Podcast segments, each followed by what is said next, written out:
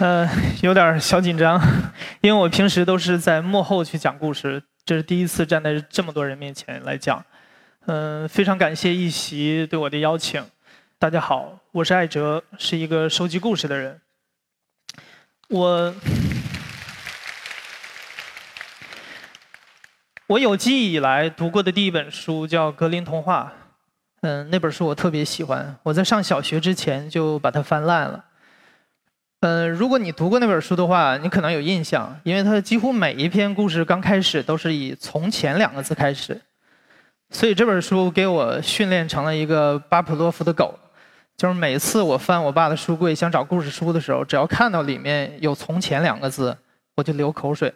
可能大家也都知道，呃，格林童话是由德国六格林兄弟他们走遍德国的城镇森林去收集故事，然后最后变成了这本书。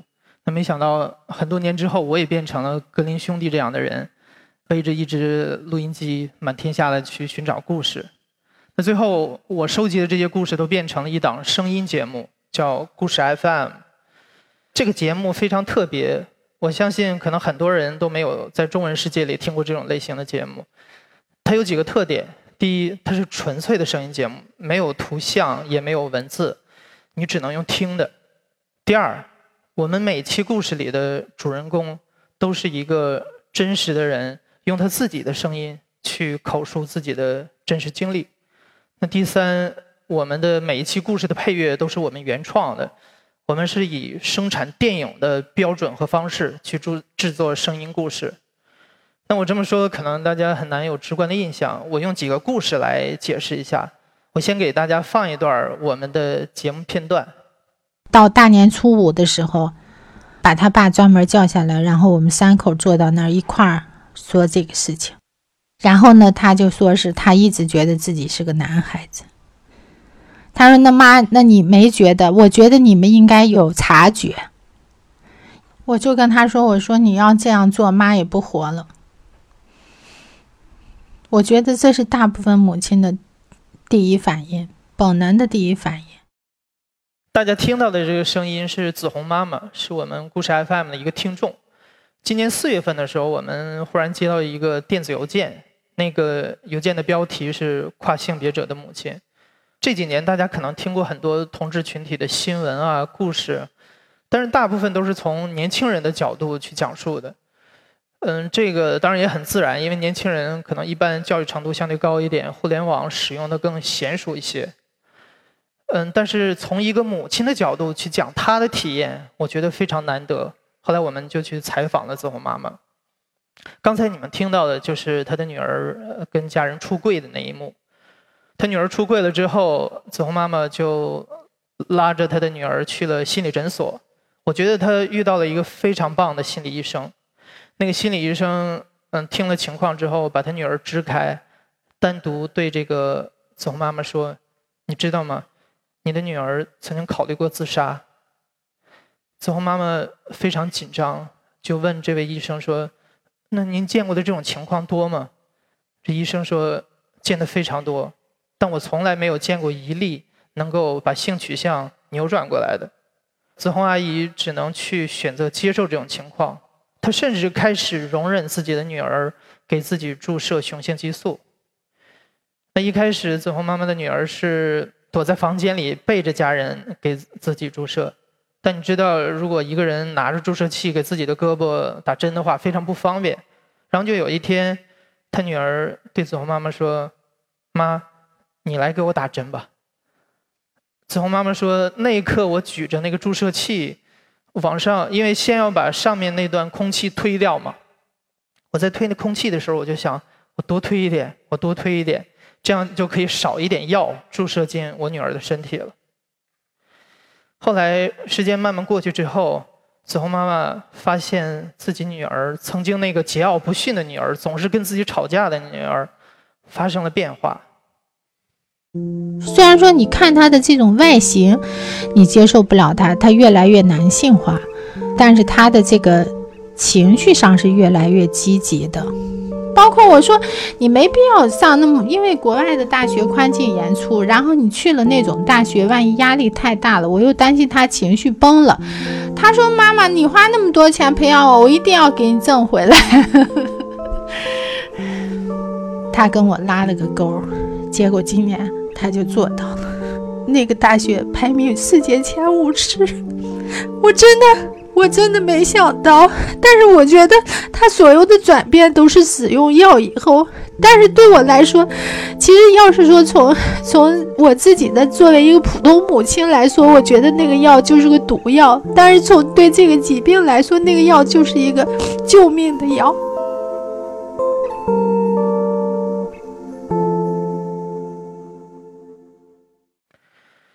大家从子红妈妈的这个声音当中，应该能听出来，她的语气中就透露着对女儿……呃，不好意思，这时候可能不应该称女儿了，应该称儿子。就声音当中就能够透露出对儿子的那种自豪，溢于言表。其实子红妈妈跟你我的父母是一样的，她受教育程度一般，呃，她的思维比较保守，但是她会一点一点的。为了自己的孩子去发生改变，他不是那种呃邪恶的父权代表，要控制自己的子女，也不是什么英雄母亲大义凛然的那种，他就是一个有瑕疵的人。只有当他用自己的口说出了自己在那段经历当中的体验的时候，我们才能真正带入到他的角色里，去感受到他的感受。这就是我创建故事 FM 这档节目，选择用声音去记录真实故事的一个原因。我认为声音是最能够促进理解的一种媒介。为什么这么说？我是2010年开始转行进入媒体的。嗯，我既做过文字报道，也做过电台和电视台的报道。我在做文字记者的时候，我写的那些文字报道，我经常会问自己一个问题，就是我写的这个人物和真实的那个人物到底是不是同一个人？我经常呃，因为那时候做国际报道，我会通过 Skype 越洋电话去采访一些外国人，然后我再把这些采访翻译过来。我发现，在翻译的时候，我有的时候可以偏这个语气翻译，有的时候稍微偏那个语气翻译。还不至于违反新闻伦理。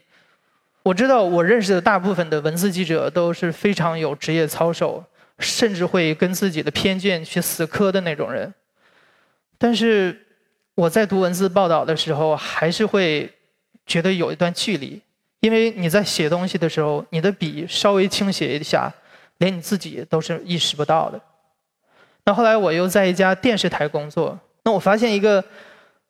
特别让我沮丧的现象，就是每次我们把那些灯光都布置好，把摄像机架好的时候，受访者不由自主地进入一个表演模式。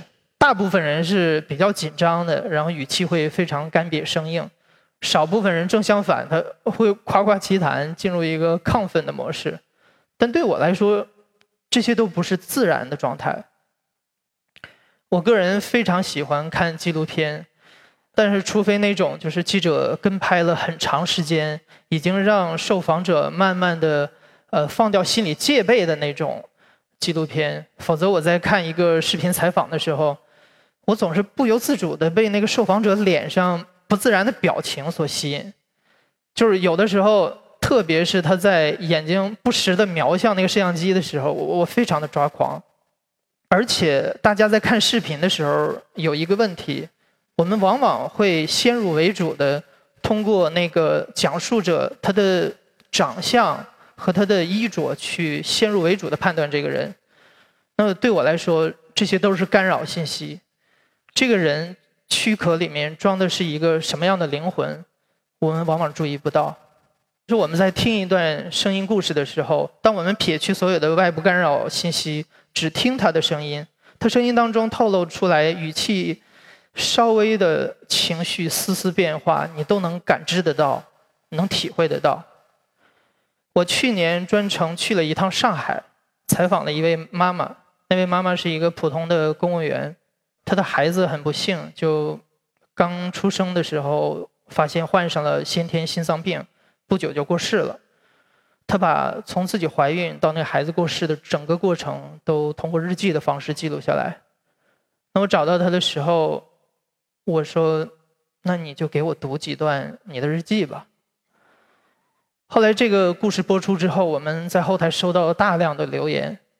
让我非常惊讶的是，很多都是男性，有好几个二十几岁的大男孩对我说：“我听这个妈妈读自己的日记，她声音当中强忍着自己哽咽的时候，我放声大哭，我完全理解了她的感受，我知道那种痛是一种什么样的感觉了。”那我现在给大家放一段这个故事的片段。二零一二年一月十八日，一大早，爸爸早饭也没吃，就匆匆出门呢，帮晶晶连续住院的事情。下午两点半的时候，爸爸过来说医院来电话了，通知三点钟的时候可以入院了。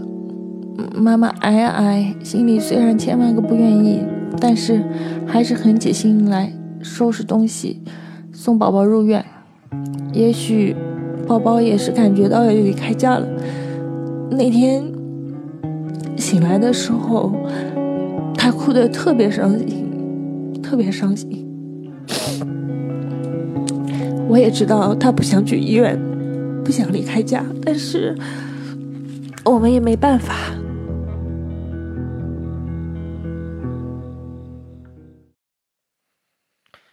我每一次听这段故事的时候，都有点激动。嗯。我们的听众一般在听我们的节目的时候，都是在几个特定的场景下，嗯，要么是在睡前，要么是在健身的时候、做家务的时候，或者是在上下班的路上。当你独处的时候，听到有一个人在你的耳朵边说话，你非常容易被他的命运，因为他命运而揪心，为他的成长而欣慰。声音可以促进理解的另外一个非常重要的原因。就是你可以听到一些平时听不到的声音。就以前我在电视台工作的时候，我打过无数个电话找采访对象。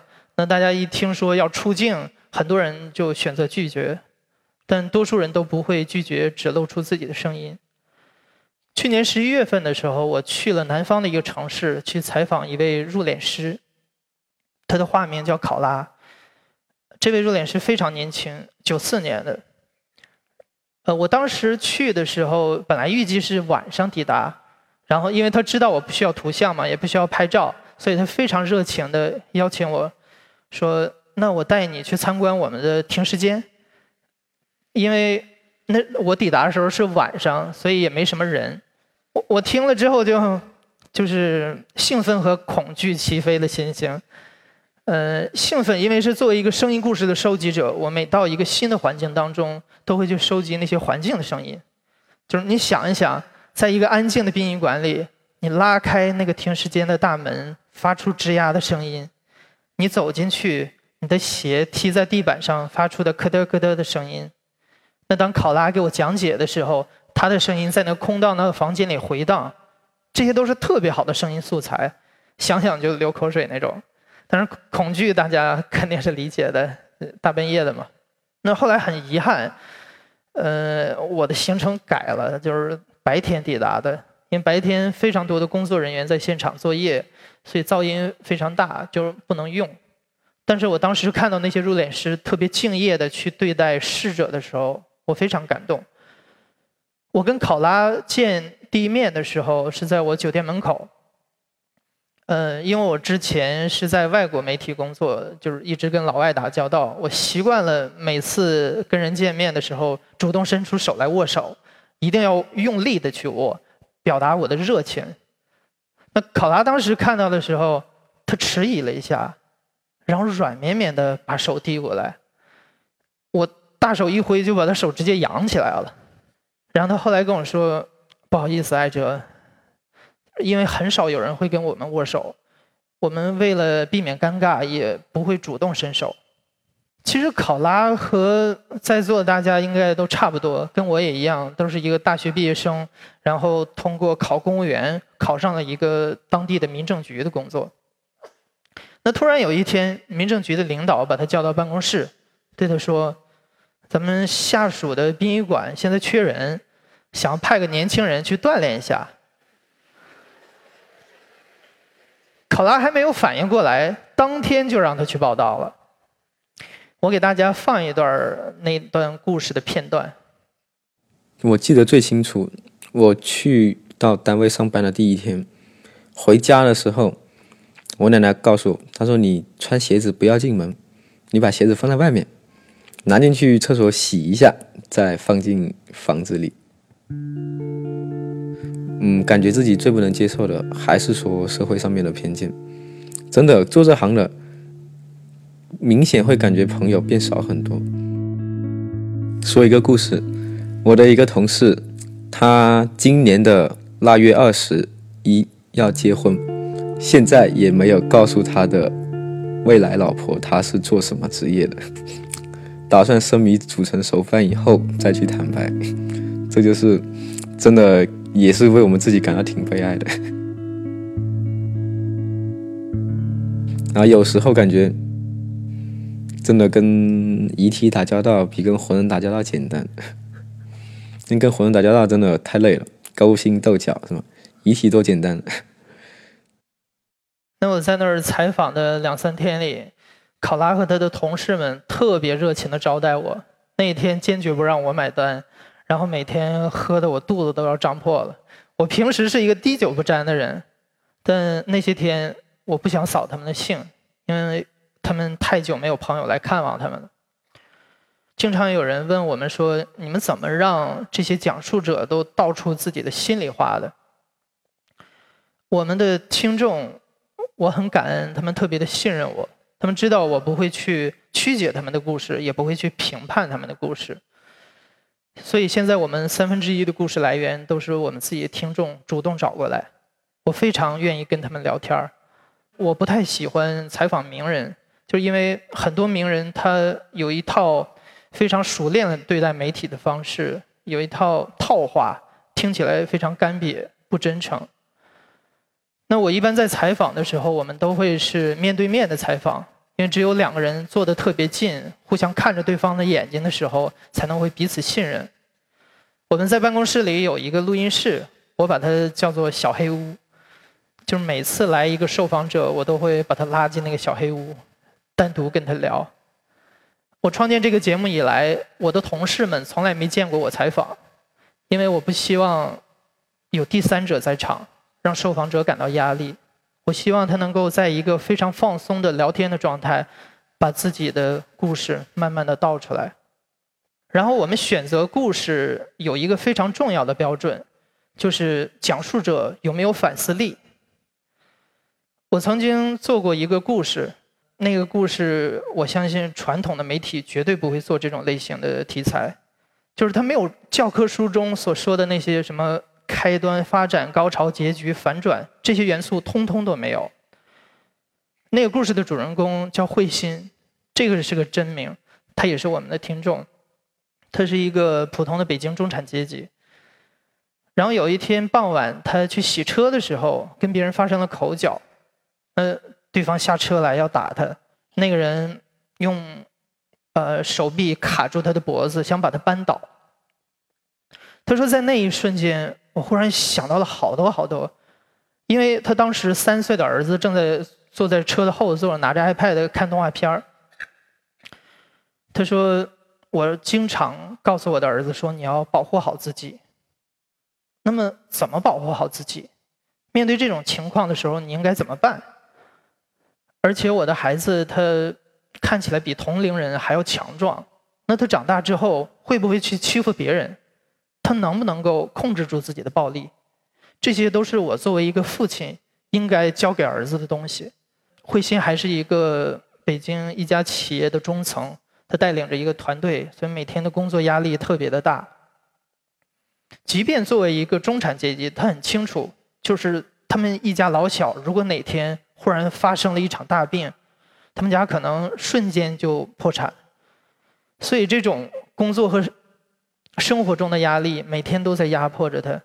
他说，在那一刻的时候，他感觉这些所有的压力都具化成了一个人，站在我面前，卡住我的脖子，想把我扳倒在地。我不能倒。所以当时他用尽全身力气，他站住了。然后对方看到他并不是那么容易被制服，就后来推搡了几下，这事儿就完了。后来在回来的路上，他就不停的想，他说：“我以前看过一部电影叫《搏击俱乐部》，他说我终于懂了那种感觉是什么，我找到自己的那种感觉，充满了勇气的一种感觉。”他说：“有一些事情我必须去做。”他们家附近原本有一个垃圾站，一到夏天的时候，就远处呃周围两三公里都是臭味儿。他一直没有去解决这个事情，然后那一天他下定决心要去做这个事儿。我给大家放一段他的讲述。当时是有个想法，我上网查一下这个事应该归谁管，我去投诉什么的。我不知道为什么，就是这种想法总是在脑子里边想一想，想一想。就过去了，想到很多次，但是没有一次去真的去做。面对这样的事情的时候，跟你潜意识里边就会觉得算了吧，我就退一步吧，我可能我就不找这个麻烦了。但是在就这个事儿也挺奇怪的，所以那天打完架以后回去的路上，我就在想啊，我一定要把这件事办了，不管它成不成，我一定要。通过某种渠道把我的意见传达上去。我现在没有那个信心，说我一定要坚持到底。但是，我应该属于我这个角色要发挥的力量，我应该去做的事情，我决定一定要去做。我觉得这种才是真正闪光的故事，就是事情可以非常简单，可以非常小，但你从中能看到一个人对家庭的责任，对社会的责任。后来，零八年左右，我当时的单位是在北京的宇宙中心五道口旁边。那那旁边，大家了解的可能知道，就是高校林立，研究所林立，所以有非常多的讲座和呃文化活动。所以我经常辗转在这些活动之间，去听一些大师的讲座。我记得我第一次听完一个讲座的时候，我我激动兴奋的呃。上下牙齿打颤，我不知道为什么，就是我一激动的时候，上下牙齿会打颤。我就想，居然可以谈这样的话题，简直太棒了。那段时间真的学到了很多理论啊、价值啊。但时间长了之后，我发现一个问题，就是我不知道这些理论和价值跟我有什么关系。我当时一个月的工资应该是三千块钱左右。然后我住在一个隔断间里，呃，我妈每天给我打电话催婚，呃，我刚跟前女友分手，那这些一切的油盐酱醋，一切的人际关系，我都需要去处理。我所崇拜的那些，呃，讲座当中的自由派的知识分子们，他教给我很多理论和价值，但是他们没有告诉我该怎么去生活。后来我想。如果我想参考更多的人生经验，过好我这一生的话，那只有记者这个职业可以让我去见到更多的人，听到更多的故事，对我有帮助。后来我就提出了辞职，进入媒体。那从二零一零年到现在，我大概采访了没有一千人，可能也有几百人。我觉得，如果不能把这些人的故事呈现出来的话，是非常遗憾的一件事情。我相信我们在人生当中有非常多的经历，一件或两件可以改变我们的人生。那这些经历可能后人还会再经历。如果有人说出来的话，对别人会有非常大的参考意义。我有一个想法，就是再过几年之后，我会把我收集来的这些故事都灌注成磁带。因为我之前是学图书馆学的，我知道磁带是保存时间非常长的一种介质。我要把这个磁带。装进一个盒子里，埋到地下。等到千百年之后，人们挖出这些磁带的时候，听一下，就会知道哦，那个时代的人是这么讲话的，当时的语言体系是这样的，那他们的喜怒哀愁是那个样子的，一定能给他们还原出一个真实的二十一世纪。我常常说，每一个人都是有故事的人，可能并不是每一个故事都能被听到。但是通过故事 FM 我们的节目，你能听到有很多人跟你的经历是相似的，你在这个世上不孤单。谢谢。